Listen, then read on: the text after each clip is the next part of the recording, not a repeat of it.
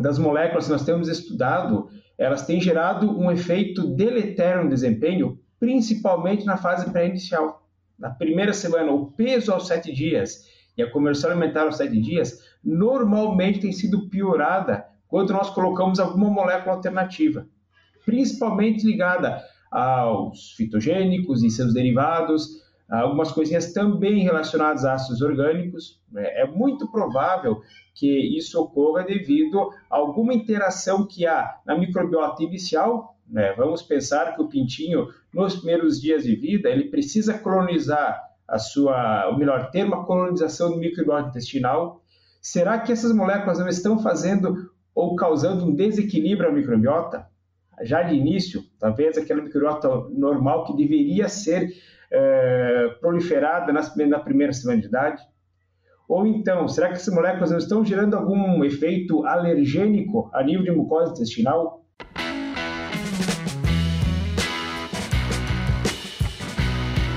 Olá pessoal, estamos aqui hoje com mais um episódio do nosso é, podcast O Aviário e hoje nós temos aqui a ilustre presença do Dr. Tiago Goulart Petroli, certo? que vai conversar um pouquinho com a gente né, sobre né, nutrição de aves, nós vamos falar um pouquinho sobre né, os, as alternativas aos antibióticos promotores ou melhoradores de desempenho. Vamos falar um pouquinho de fitogênicos, vamos falar um pouquinho desses extratos herbais, enfim, uma conversa bem legal. O doutor Tiago né, tem feito aí pesquisas nessa área, uma pessoa bem atuante.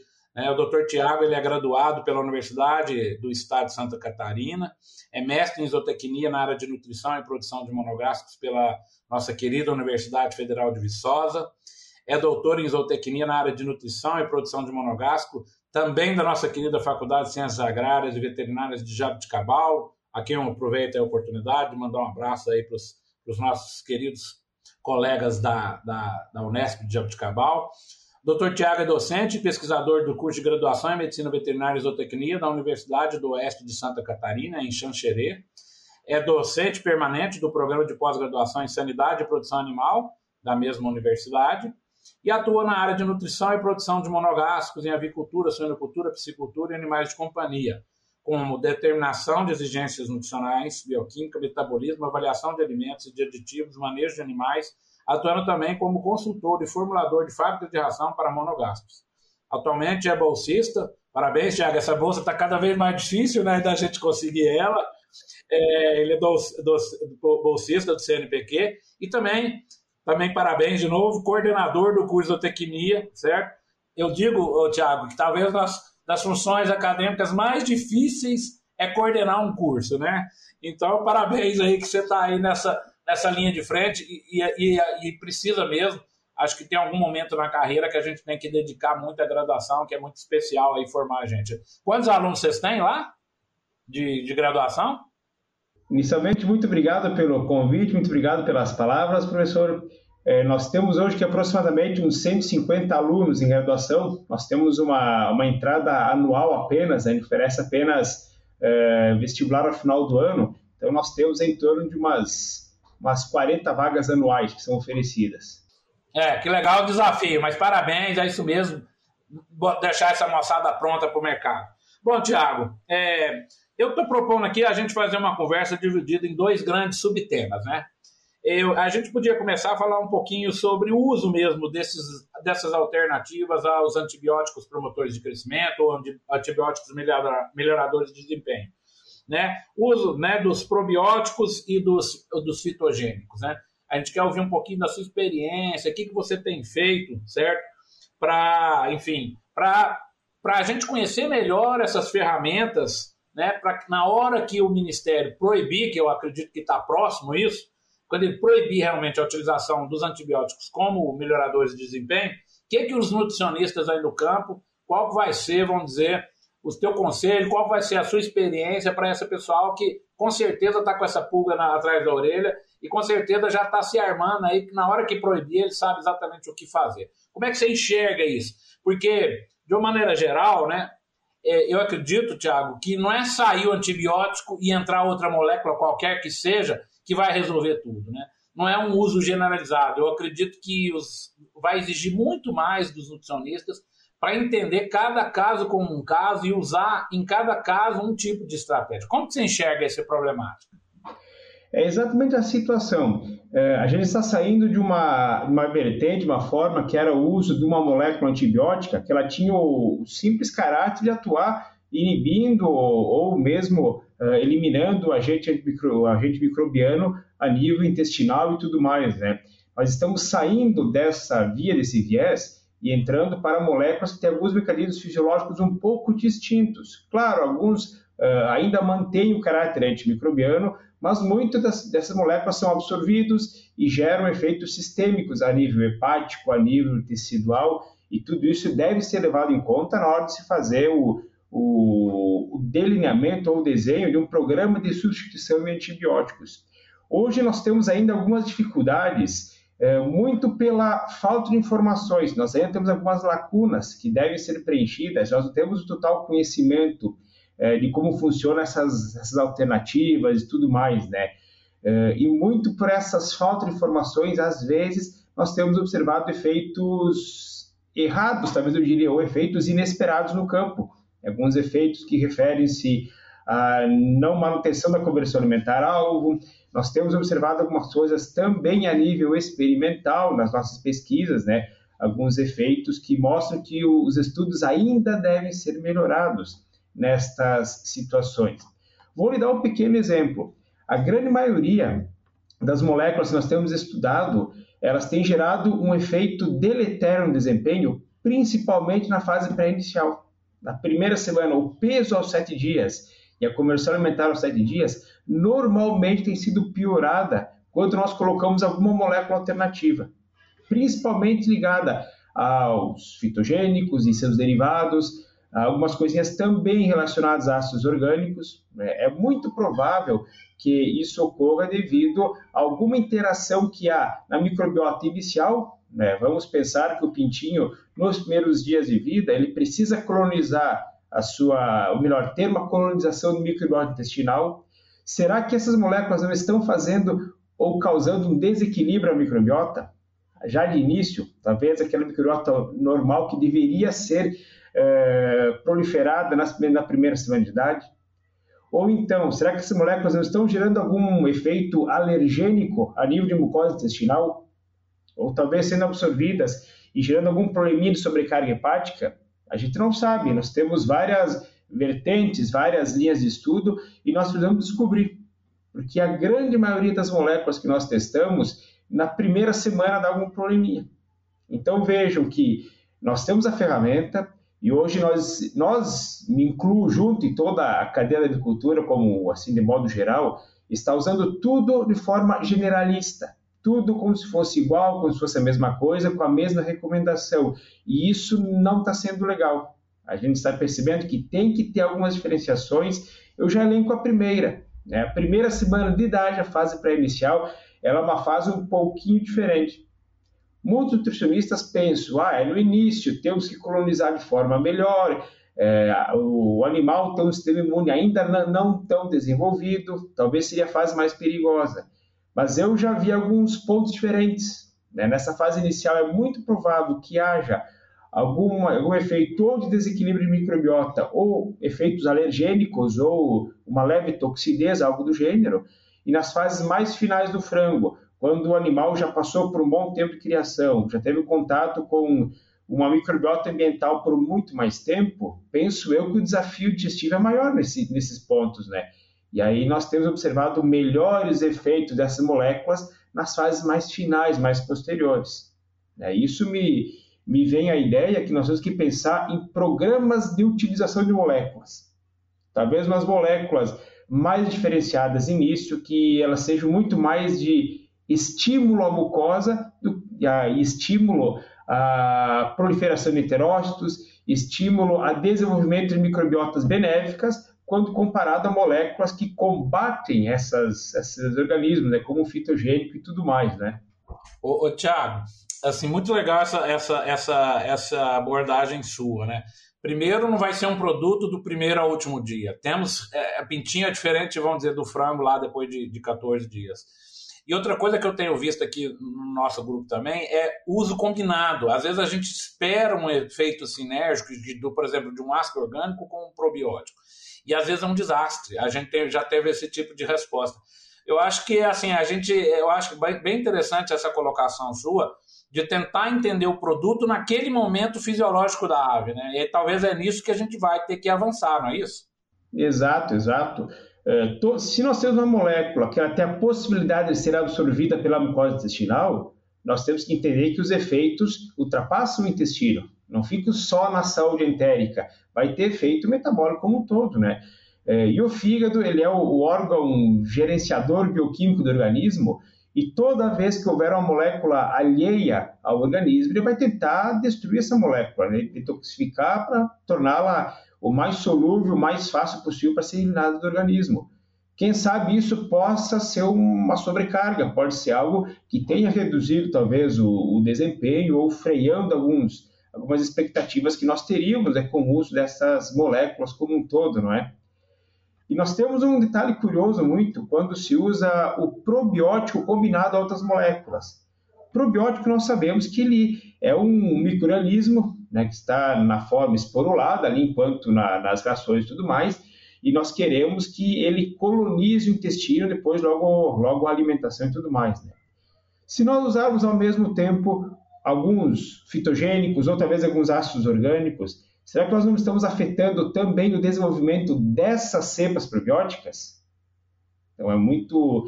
É, eu vejo um pouco perigoso ainda o uso combinado, ou pelo menos o uso sem conhecimento algum, né?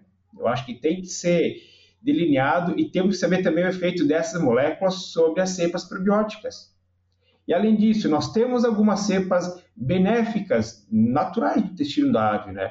Lactobacillus, bifidobacterium, Será que esses fitogênicos não fazem efeito sobre elas também? E a médio e longo prazo não nos tragam um, um efeito prejudicial? Vejo que quanto mais nós estudamos e pesquisamos, a gente gera mais dúvidas. Eu estou cada vez com mais dúvidas ao longo que o tempo vai passando. É, é difícil fechar uma, uma ciência, uma ideia, né? E a gente conversa com os colegas, com os amigos, como você, que estamos trocando algumas ideias há pouco, e a gente vê que os, os achados convergem, né? Então, os, os o comportamento dessas moléculas, né, a gente vê que nós encontramos é, efeitos muito parecidos, né? Então é sinal que ainda existe a necessidade de nós evoluirmos em algumas situações, né? É com certeza, é, é como você disse, é uma nova fronteira do conhecimento. Agora que a gente está começando a entender como que essa microbiota funciona, é, essas interações que você falou, a da microbiota com os probióticos, com os outros fitogênicos, ácidos orgânicos, a, as próprias enzimas. Então, realmente, é um, é um universo que a gente tem que né, indo passo a passo, desvendando, desvendando esses, esses fenômenos. Isso que você colocou é muito interessante porque teoricamente os antibióticos eles não são absorvidos, a ação dele é local, né, no nosso trato digestório, no nosso não, no trato digestório das aves. Mas e, e, os produtos que são absorvidos? Muitas vezes ele tem uma ação benéfica a nível digestório, mas a partir do momento que ele é absorvido, ele pode, como você falou, dar um trabalhão para o fígado lá, metabolizar uma molécula que eventualmente pode ser, pode jogar um papel aí, né, tóxico dentro do organismo. Então, é conforme que você falou, né, é, a ciência, cabe a ciência ir desvendando né, é, esse, esses, esses, esses, é, é né, essas dúvidas pouco a pouco, e aí a gente vai entendendo. Eu acho que esse recado que você dá, Tiago, que falar assim: olha, gente, não existe uma bala de prata, não existe um produto que vai do primeiro ao último dia, não existe assim uma combinação que esteja assim já universalizada. Eu acho que é muito legal e, e deixa os nossos colegas aí de campo, né, os nossos amigos nutricionistas aí né, com a responsabilidade enorme de tomar decisões, né, que toda hora bate aí na porta, né, de, de várias tecnologias, novos produtos com várias tecnologias embarcadas e a gente, a gente ainda não está entendendo ainda como tudo isso funciona, né? Então é, é, um, é, um, é um desafio que fica, né, né Tiago? Aí para, inclusive, né, para nós, né, que trabalhamos na área da ciência aí, né, da pesquisa, para também buscar mais trabalhos para conhecer melhor os produtos, não é isso? Exato, exato. E tem mais uma situação, professor Café, eu quero compartilhar contigo, que pode haver mudanças também conforme o status intestinal do animal. Por exemplo, se tiver uma situação de um lote que tem um desafio muito elevado, alguma coisa do gênero, por exemplo, eh, em uma situação que nós encontramos o intestino de pior qualidade, intestino mais flácido, intestino em que aumente a permeabilidade intestinal. Né? os alunos vão lembrar de nós lá das aulas da graduação, das aulas iniciais do curso Histologia e tudo mais, né? Nós acabamos aí acontecendo. Ó, oh, tive uma invasão aqui agora. Temos um convidado especial, gente, aqui, ó. Como é que ela chama? Uma invasão aqui da minha filha Alana, ó. Veio, veio participar. Alana, Alana, deixa ela aí conversar um pouquinho com a gente. Então deixa. Mas você estava falando da permeabilidade. Isso.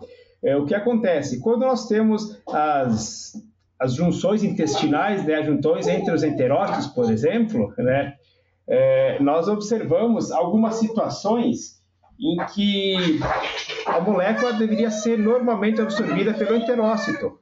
Né? No entanto, quando a mucosa intestinal ela está é, degradada, as junções entre os enterócitos elas se separam. E aí moléculas muito grandes passam a ser absorvidas. São moléculas que não deveriam ser absorvidas. Então nós, nós falamos isso, chamamos de aumento da permeabilidade intestinal. E aí algumas coisas que não deveriam estar sendo absorvidas serão absorvidas. Inclusive até bactérias, né? Que podem romper essa bactéria e entrar, né? E, e a gente tem feito aqui, é, é, Tiago, é, testes de permeabilidade, né?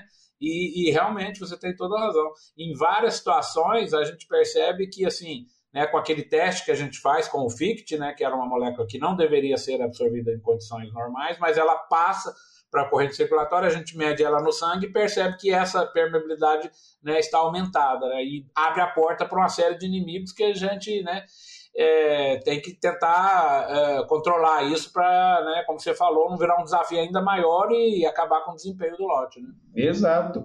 E aí, se nós temos a molécula, seja um fitogênico, seja um ácido orgânico, por exemplo, que nós sabemos um pouco do seu comportamento enquanto no intestino com integridade regular, digamos assim. E nessas situações, será que ele é benéfico? Será que os seus efeitos a nível metabólico, a nível hepático, são benéficos, acentuam ainda mais? nós ainda temos coisa a descobrir, né? Então, os efeitos de uma ação intestinal um pouco melhor, o efeito em uma mucosa um pouco mais degradada, tem muita coisa ainda a ser desbravada nesse ponto, né? É, eu costumo dizer, ô Tiago, assim, que o desafio desse intestino é tão grande, a gente coloca tanta coisa na ração, né, tanta vitamina, é claro, tudo isso estudado, e eu não faço nenhuma crítica, é absolutamente normal. O que eu quero dizer é que em condições normais, esse intestino ele já tem um desafio fisiológico enorme para né, degradar todas essas moedas, para fazer o processo de absorção e digestão de uma maneira correta. Né? Eu, é, mas a gente desafia tanto, a gente coloca tanto, a alimentação dele é tão né, variado em termos de matérias-primas e em termos de, né, de vitaminas, minerais e aditivos que a gente coloca, eu costumo dizer que já está no limite, é quase um limite fisiológico, mesmo em condições normais. Né? E aí imagina isso aí, conforme você falou, numa situação onde o desafio, além disso, você tem aí um desafio ambiental, seja micro, né, microbiológico, seja de estresse ou qualquer outro fator, né, é, botando esse, esse sistema ainda mais em, em risco. Né? Então, realmente, é, é como, como, a gente está falando, são vários fatores a serem considerados na decisão de qual aditivo eu vou usar, que horas ele vai entrar. Às vezes eu vou usar num lote, não vou usar no outro. Né? Mas, assim, é claro que né, a gente está começando a dar os primeiros passos, entendendo como cada aditivo desses né, conversa com a minha realidade aí no campo, que é diversa aí nas empresas Brasil afora, aí nos desafios né, que a gente tem aí dessa avicultura nossa aí, né, de né, de norte a sul aí, que são situações bem diferentes. Né? Tiago, vamos agora conversar. É, eu acho que é, é uma coisa assim que que está batendo a porta aí de todas as empresas, né, de todos os colegas de campo aí, a questão dessas, dessas, vamos colocar assim, eu vou colocar substâncias ou compostos vegetais, né? Nós temos toda sorte aí de de né, vitaminas herbais, você tem aí a, a, colina vegetal, colina, biocolina, você tem até a metionina né, vegetal, enfim, você tem aí uma gama enorme né, nesse, nesse grande guarda-chuva aí que é, são os produtos vegetais, né? Eu sei que você tem alguma experiência com isso, com esses, com esses produtos, testando a nível no seu, no seu grupo aí na, na universidade. É, como é que você enxerga, é, é, vamos dizer, mais essas ferramentas né, para entrar aí na, na, na, na composição né, da ração, na formulação das rações? Como você enxerga esses produtos aí que muitos são, né, inclusive com dificuldades até mesmo do próprio Ministério poder aprovar ou registrar um produto desse, porque às vezes né, tem um conjunto enorme ali de, de, de, plantas ou de, de, ou de princípios atípicos de plantas que são de fato naturais, mas que às vezes né, não tem tantas informações para, às vezes, dar um registro seguro para aquele, aquele produto. Né? Nós temos aí é, o que é muito natural, o pessoal da Índia né, e as empresas do Brasil mesmo importando esse, esse, esse, esses produtos da Índia, eles têm uma tecnologia milenar de usar isso, eles usam isso na, né, na medicina humana deles, eles, né, eles têm essa, essa vinculação com, com essa questão vegetal muito forte da própria cultura deles, e eles já estão né, nos oferecendo isso para usar nas nossas rações animais. Como que se enxerga? E, quais você acha o cuidado que os nutricionistas e o que o pessoal da empresa tem que ter no uso né, dessa, dessas questões aí? Vamos colocar aí herbais aí, vegetais. Como que você enxerga isso? Olha, eu vejo como um ponto muito positivo de forma inicial Primeiro que quando nós falamos de vitaminas, nós historicamente tínhamos poucas fontes de vitaminas para ser utilizadas na alimentação animal. Né? Algumas fontes sintéticas restritas a cinco ou seis empresas no mundo. Né? Então nós temos uma, uma certa restrição que sempre que nós conseguimos ter novas opções no mercado, isso já favorece em termos de opções, em termos até de competição de custos e, e tudo mais, né? É, a, essa parte das, das, especiarias indianas né, já é uma, uma situação bem antiga, tradicional, né, eles chamam de medicina Ayurveda, que é uma, uma, uma, medicina tradicional indiana que eles utilizam, né, e tem muitas coisas que funcionam bem, que funcionam de forma bem, bem interessante né, nesses, nesses casos aí. É, hoje o nosso desafio, enquanto talvez enquanto até cientistas, essas moléculas também aí para o Brasil, é, de fato, é uma forma do enquadramento das moléculas a nível de registro, a nível de vendas e tudo mais, né? Porque hoje a legislação atual ela ainda não contempla de forma estrita o, o uso dos do, de produtos fitogênicos em geral com os seus caracteres atuais, né? Hoje a grande maioria deles entra no registro como aromatizante, né? De alimentos e, e tudo mais, né? E quando você fala em uma fonte de vitaminas, né? Isso ainda dificulta um pouquinho mais, né? porque são categorias ainda distintas. Né? Mas, comprovando bioequivalência, comprovando presença, existem algumas formas de, de, trabalhar com esta, com essa situação aí. E eu vejo com bons olhos, eu vejo que essas moléculas vão vir e vão trazer novas opções para os nutricionistas, né? Talvez a, a primeira, quem abriu esse, quem desbravou esse caminho, né, dessas vitaminas vegetais, foram as fontes de colina, que hoje são as mais utilizadas de forma herbal aqui no Brasil e na América Latina como um todo, né? E elas têm funcionado muito bem, até porque existem algumas situações que quando você compara elas com as fontes sintéticas, por exemplo, né? As fontes sintéticas, algumas vezes, quando fermentadas no intestino, elas geram também alguns componentes tóxicos, né? E aí, quando se compara com essas fontes herbais, isso não ocorre, porque o tipo da molécula é diferente, né? Então, ocorre esta, esta menor produção de compostos tóxicos facilita a absorção e, e, tudo mais, né? E nós temos visto que elas podem se substituir né, e ser equivalentes às fontes atuais sintéticas hoje que estão no mercado. O que eu acho importante, né, Tiago, é, é, exatamente entender essa fonte vegetal que está né, tá sendo oferecida, né? Que não dá para a gente colocar nesse guarda-chuva qualquer produto vegetal como se fosse melhor ou como se tivesse uma bioequivalência, como você muito bem colocou, com um produto, vamos dizer, tradicional, né? Eu dou exemplo aí da, daquela metionina, a metionina vegetal, né? Eu vi alguns trabalhos, na maioria do, dos, dos, trabalhos que eu li, assim, ela não, não tem essa potência que tem uma metionina, né? Já aí consagrada no mercado, né? Então, eu acho importante as pessoas entenderem. Voltamos aí à questão da ciência, né? a gente entender cada produto desse, como que ele vai funcionar, qual é o princípio ativo dele, como ele foi obtido, né, para ver como que ele entra ou não, né, na, vamos dizer, dentro aí do seu arsenal aí de aditivos para melhorar o desempenho das aves, né? Exato, perfeito. Uh, você tocou num ponto muito interessante agora, que é avaliar a concentração e presença dos princípios ativos nesses produtos, né? Que, por exemplo, por que, que o vegetal produz tal componente ou tal molécula? Geralmente ele produz em situações de desafio. Ele produz esse componente porque ele precisa se defender de algum agente do ambiente, né? seja um fungo, uma bactéria, ou um estresse térmico, um estresse hídrico, algo do gênero. Né? Então é muito possível que de diferentes fornecedores em uma mesma planta nós tenhamos diferentes concentrações dos princípios ativos.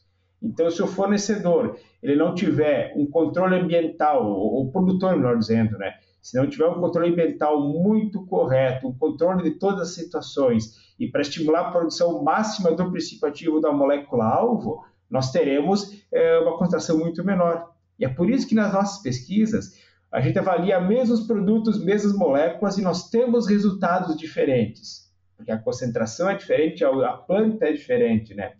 Quando trabalhamos com óleo essencial, por exemplo, o óleo essencial ele é um, um produto de uma destilação, de uma extração uh, com algum solvente, alguma coisa do gênero, né? Então a gente tira parte das moléculas do vegetal. O extrato herbal, por ele ser um pouco mais uh, íntegro, digamos assim, mais integral, ele tem, é muito possível que ele tenha uma riqueza maior em moléculas diferentes, moléculas que nós nem conhecemos muitas vezes, né? E essas moléculas diferentes, com efeito sinérgico, podem melhorar o desempenho. É por isso que muitas vezes até essas fontes de vitaminas herbais, por exemplo, elas não têm só as vitaminas, elas levam mais coisas consigo. E pode ser que muitos efeitos benéficos que nós observamos seja também em função disso, do que vem de carona, do que vem vindo junto né, com essas moléculas e, e tudo mais aí. E sabe uma coisa muito interessante, um trabalho que nós fizemos aqui, nós fizemos um com tilápias e um com, com, com, com aves, um com frangos. Uh, fizemos o estudo da suplementação dessas moléculas, desses, dessas fontes herbais, uh, de colina, uh, em animais desafiados com aflatoxina. E nós observamos como resultado um, um, um, efeito protetor hepático muito legal. Então, nós, nós não conseguimos promover a detoxificação. Essas moléculas não, não combatem, não, não têm efeito antimicotoxina. No entanto, geraram um efeito protetor hepático muito legal e os efeitos da, da aflatoxicose foram atenuados.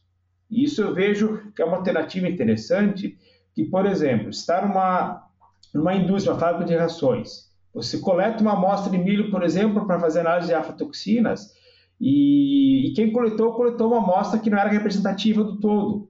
Ou muitas vezes tinha um bolsão de umidade no silo e aquele bolsão gerou uh, micotoxinas, né, gerou fungos e tudo mais, só naquele bolsão e não foi coletado. Muitas vezes vai para o campo rações com, com micotoxinas sem o nutricionista ou sem os, os agentes do, de campo saberem. Então eu penso que é até uma, uma forma segura de se trabalhar. É quase como um seguro. Né? Tem empresas que fazem seguro de frigorífico, fazem seguro de abatedouro, seguro de carro. Aí nós vamos para a nutrição. Bom, se em torno de 70%, 75% do capital de giro de uma agroindústria é com a nutrição animal, tudo isso passa pelo intestino. Então, eu pensaria que deveríamos fazer um seguro de intestino, porque 70% do capital de giro passa lá. E se nós pensar que vamos fazer uma média de 80% de digestibilidade, mais ou menos, varia muito, claro, né? Mas tudo isso é absorvido.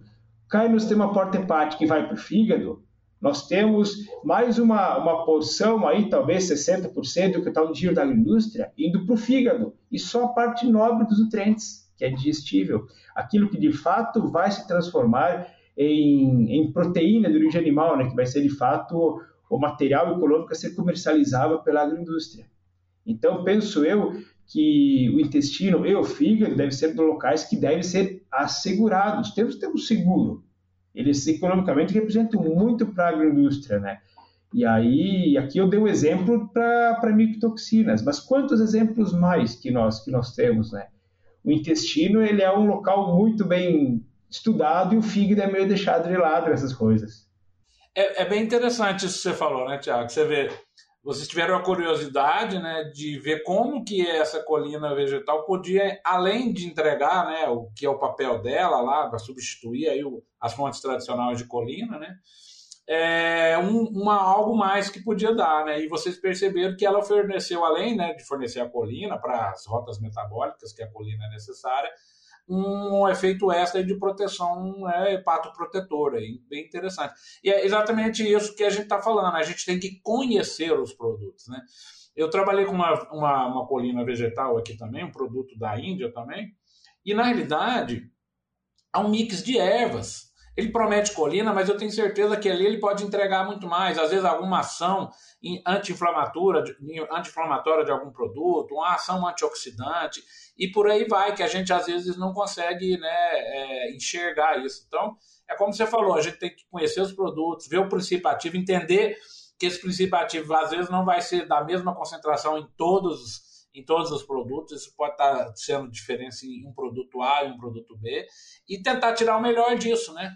Exatamente como você falou, gostei da sua imagem aí, né? Tudo passa pelo intestino, né? Então, vamos começar aí, é, como é que fala? Convencer os nossos empresários aí a investir mais no intestino, né? Porque, de fato, é, é, é, assim, a partir desses conhecimentos é que o, rendimento da ave vai melhorar e a empresa vai ganhar mais.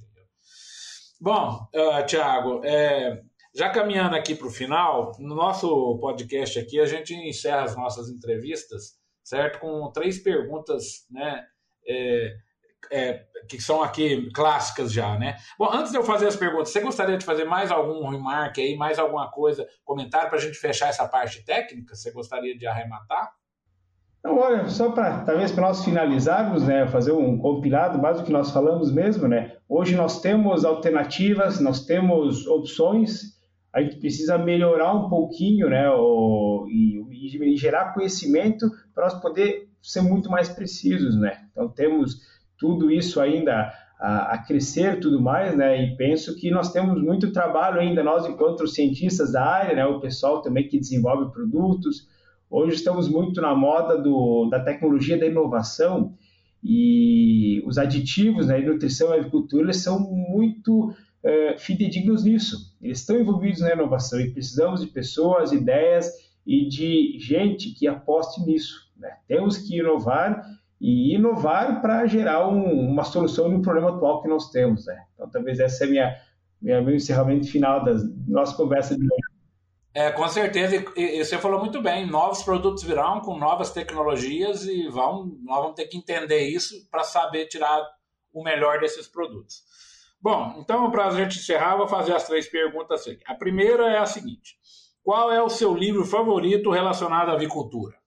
Olha, nossa, tenho, tenho vários que eu, que, eu, que eu leio, que eu, que eu comprei, que eu tenho, gosto muito de ler, mas eu vou destacar um que foi um dos, dos primeiros que eu li, que ele é, ele é um livro não, não só de agricultura, mas de nutrição, nutrição de monogástricos, do professor Antônio Bertequinha de Lavas. Um livro que eu, que eu gosto muito, porque ele tem uma linguagem simples, uma linguagem para quem quer começar a estudar, aprender nutrição, é um livro que eu, eu também comecei muito lendo com ele. Então, é um livro que eu, que eu gosto muito, recomendo aos alunos, né? E ele tem muito aí a, a ver com nutrição de aves, principalmente. Ah, legal. É realmente o Beterkini já é uma grife da avicultura nacional, né? Aproveita aí, aproveitamos eu e eu e o Thiago aqui para mandar um grande abraço aí para o nosso querido professor Beterkini de Lavras, que realmente é um, é um profissional de sucesso, que a gente agradece muitas contribuições que ele tem dado na nutrição de aves. Um abraço, Beterkini. Outra pergunta, Tiago, é qual é o seu livro favorito? Aí, sem ser da área, eu sei que toda hora a gente tem um livro que a gente está meio encantado naquele momento, né? Mas qual que é a sua, a sua, vamos dizer, a sua referência aí que você gostaria de dividir conosco aqui de um livro aí que marcou, enfim, que é uma referência para você? E confesso que eu gostaria de ter, ter mais tempo para ler mais livros do, do, gênero, livros extras que fogem um pouco da nossa área, né? O nosso dia a dia nos, nos aperta bastante. Mas um livro que eu, que eu quero ainda ler bastante é um livro chamado As Coisas que Você Só Vê Quando Desacelera. É um livro que, sabe, está me deixando bastante curioso pelo título. O autor chama Haimin Sunim, é um autor sul-coreano, é um livro que eu quero que eu quero ler. E eu preciso desacelerar para ler ele pelo que eu estou vendo pelo título né? Ele, ele cabe bem né na sua na sua condição né? Tá que é, legal. É, mas então, fica, dica, fica aí é, fica a dica aí do Tiago então realmente a gente precisa de às vezes desacelerar né Tiago e por último aqui na sua opinião Tiago o que diferencia um profissional da avicultura de sucesso o que, que você enxerga que um profissional de sucesso tem que dominar, tem que ter, enfim, tem que trabalhar para ele alcançar aí o sucesso? Olha, eu vejo que é uma, é uma combinação de, de fatores e situações, né? Primeiro, eh, vontade, então vontade de ler, vontade de estudar, vontade de estagiar, vontade de acompanhar as coisas do campo, né? Eu penso que esse é o, é o primeiro ponto, né? Uh, e segundo, aliar a, a, teoria à vivência. Então, precisamos do conhecimento aliado à prática. Né? Hoje, nós não, não é impossível ter um profissional da agricultura que seja de escritório exclusivo e, da mesma forma, um profissional que seja só de campo. Nós temos que aliar isso. Então, o pessoal tem que ir para o campo, tem que sujar as botas, tem que ver, sentir como está a guerra lá fora, e, ao mesmo tempo, quem está lá precisa ter vontade de ler, vontade de estudar, vontade de se atualizar. Então é isso que eu, que eu, que eu imagino. Ótima, ótima dica, é, Gustavo, ô, ô, Tiago, muito bom mesmo. É, bom, então a gente quer despedir aqui do, do, do Tiago, agradecer, adorei essa conversa sua, certo? A gente está né, tá se conhecendo aqui agora, com certeza a gente né, vamos nos aproximar a partir desse momento aqui, porque é, é passei a admirar aí o teu trabalho, né, a sua, a sua visão da avicultura, muito legal. É bom a gente ter gente aí, né, jovem como você aí, já tão entusiasmado aí e, e, e trabalhando isso que você falou, aliando a teoria e a prática para a gente poder avançar na avicultura. Bom, Diago, eu vou deixar você fazer as palavras, você finalizar o nosso episódio aí, vou deixar você dizer as suas palavras finais para a gente encerrar esse episódio. Mas, de novo, te agradecer, agradecer pelo seu tempo. Eu sei que a correria é grande, né? Mas muito legal você poder aqui nos atender e a gente poder ter esse momento aqui e dividir aí com os ouvintes a sua experiência né, e a sua visão de agricultura. As palavras finais são suas. Mas eu, eu, eu aqui fico lisonjeado pelo convite, muito obrigado e muito agradecido em poder fazer parte desse projeto, em poder compartilhar um pouco das minhas informações com vocês. Né? Sabe que sempre que eu puder auxiliar que precisar, estou à disposição. Vamos sim nos, nos aproximar.